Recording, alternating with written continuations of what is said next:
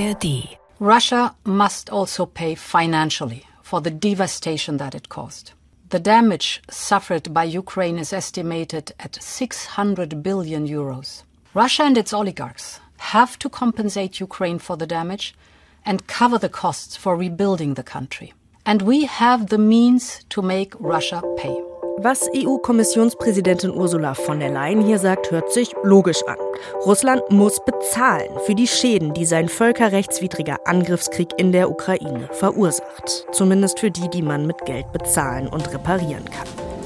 Europa habe die Mittel, um Russland zahlen zu lassen. Die Doppeldeutigkeit sollte sie an dieser Stelle bewusst gewählt haben. Aber stimmt das auch, Ursula? Denn obwohl die EU ziemlich schnell nach dem Angriff Sanktionslisten mit russischen Oligarchen veröffentlicht und Vermögenswerte in Höhe von rund 300 Milliarden Euro eingefroren hat, in den Wiederaufbau geflossen ist dieses Geld noch nicht.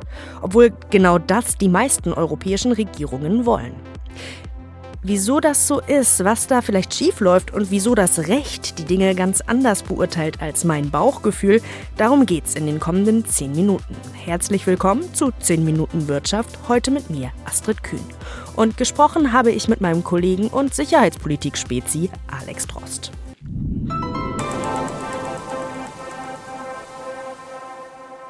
Hallo Alex. Hi Astrid. Der ukrainische Präsident Zelensky spricht von immerhin 300 Milliarden Dollar, die weltweit beschlagnahmt sind. Wo befindet sich dieses Geld gerade? Also das Vermögen verteilt sich äh, auf verschiedene Länder auf. Da hat Russland jetzt überhaupt keinen Zugriff mehr drauf und der mit Abstand größte Batzen, um deine Frage zu beantworten. Da reden wir von 200 Milliarden. Der befindet sich hier in Europa und liegt vor allem bei einer Bank äh, in Belgien. Okay, und die restlichen 100 Milliarden? Ich habe mitgerechnet. Ganz offensichtlich hast du das. Da können wir leider nur mutmaßen. Es werden immer wieder genannt Japan und die USA. Öffentlich zugängliche Daten gibt's aber leider nicht und deswegen drängen die USA nach Angaben der britischen Zeitung Financial Times die G7-Länder, also das sind ja die führenden äh, Industrienationen, Deutschland gehört dazu, und die werden von den USA dazu gedrängt, eine Übersicht über die eingefrorenen Vermögen zu erstellen. Dazu gehört dann eben nicht nur Geld, sondern zum Beispiel auch Gold oder Diamanten. Und unabhängig von dem fehlenden Überblick, wo jetzt welche Werte und Goldbarren genau liegen, hadern die USA und Europa ja damit, russisches Geld in den Wiederaufbau der Ukraine zu stecken. Warum eigentlich? Ich finde die Idee eigentlich relativ naheliegend. Das ist sie, aber die westliche Welt äh, sucht noch immer einen Weg, der auch rechtlich einwandfrei ist. Denn nur weil ja das Vermögen eingefroren ist, heißt das noch lange nicht, dass man auch frei darüber verfügen kann. Denn was zwar moralisch total nachvollziehbar wäre, käme ja dennoch am Ende einer Enteignung der russischen Eigentümer des Geldes gleich. Und genau das kollidiert eben mit Recht und Gesetz. Okay, ist so nachvollziehbar, aber Gesetze können ja auch angepasst werden. Also stellt sich die Frage nach dem politischen Willen, das zu tun, um eben diese Gelder beschlagnahmen zu können, damit sie dann wiederum der Ukraine zukommen können. Also wie steht es ja, um diesen politischen Willen? Ja, das, Problem ist, dass es selbst äh, in der EU eben nicht die eine Meinung gibt oder den einen Willen einigermaßen populär ist aber die Idee, auf Zinsgewinne der Banken, bei denen das Geld liegt, eine Steuer zu erheben, um wenigstens äh, die Einnahmen daraus beschlagnahmen zu können. Auch bei den Zinsen und Wertsteigerungen sprechen wir ja immerhin über Milliarden von Dollar, die da mittlerweile zusammengekommen sind. Rechtlicher Vorteil wäre, dass das russische Geld damit an sich unberührt bliebe. Aber auch das überzeugt ja nicht alle. Zum Beispiel die Europäische Zentralbank hat damit Bauchschmerzen. Warum? Wie argumentieren die?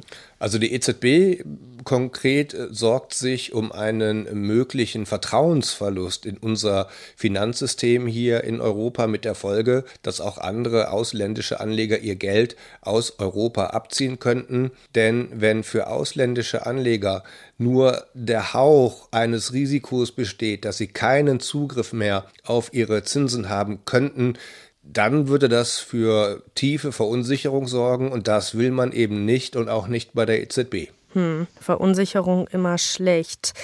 Okay, verstehe. Im Dezember haben die G7-Nationen der Ukraine aber zugesagt, an ihrer Seite zu stehen, auch wenn es um die russische Wiedergutmachung geht.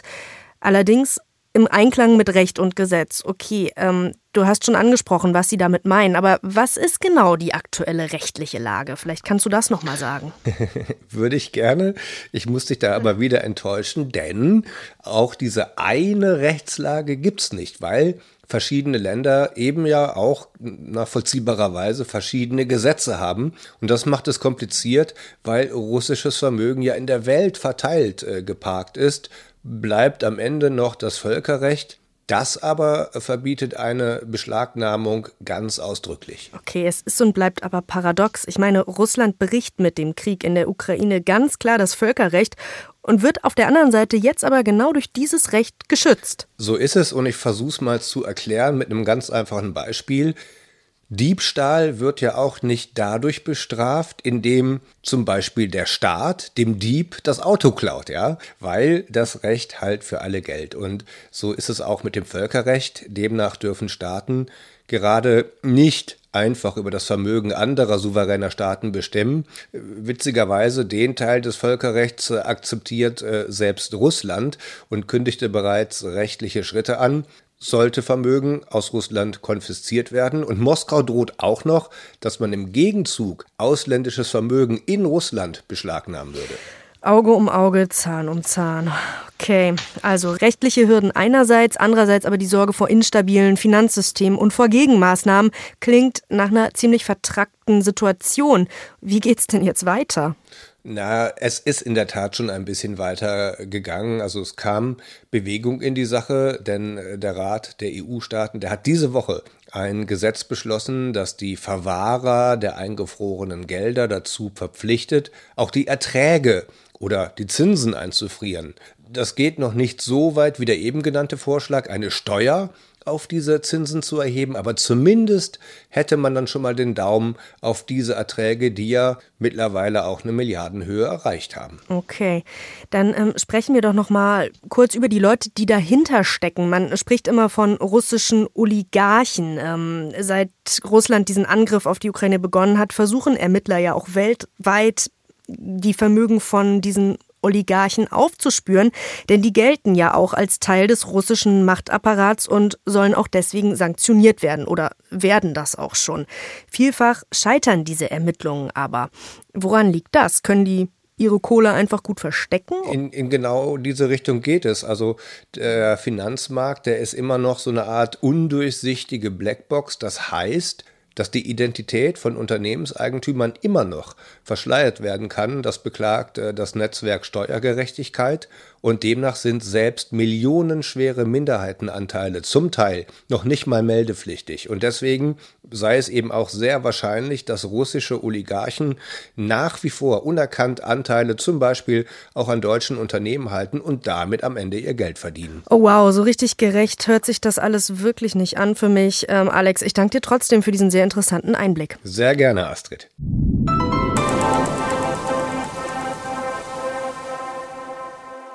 Tja, mir ist es im Gespräch ja eben schon so rausgerutscht, dass man an das Geld oft nicht drankommt. Das fühlt sich nicht so gerecht an.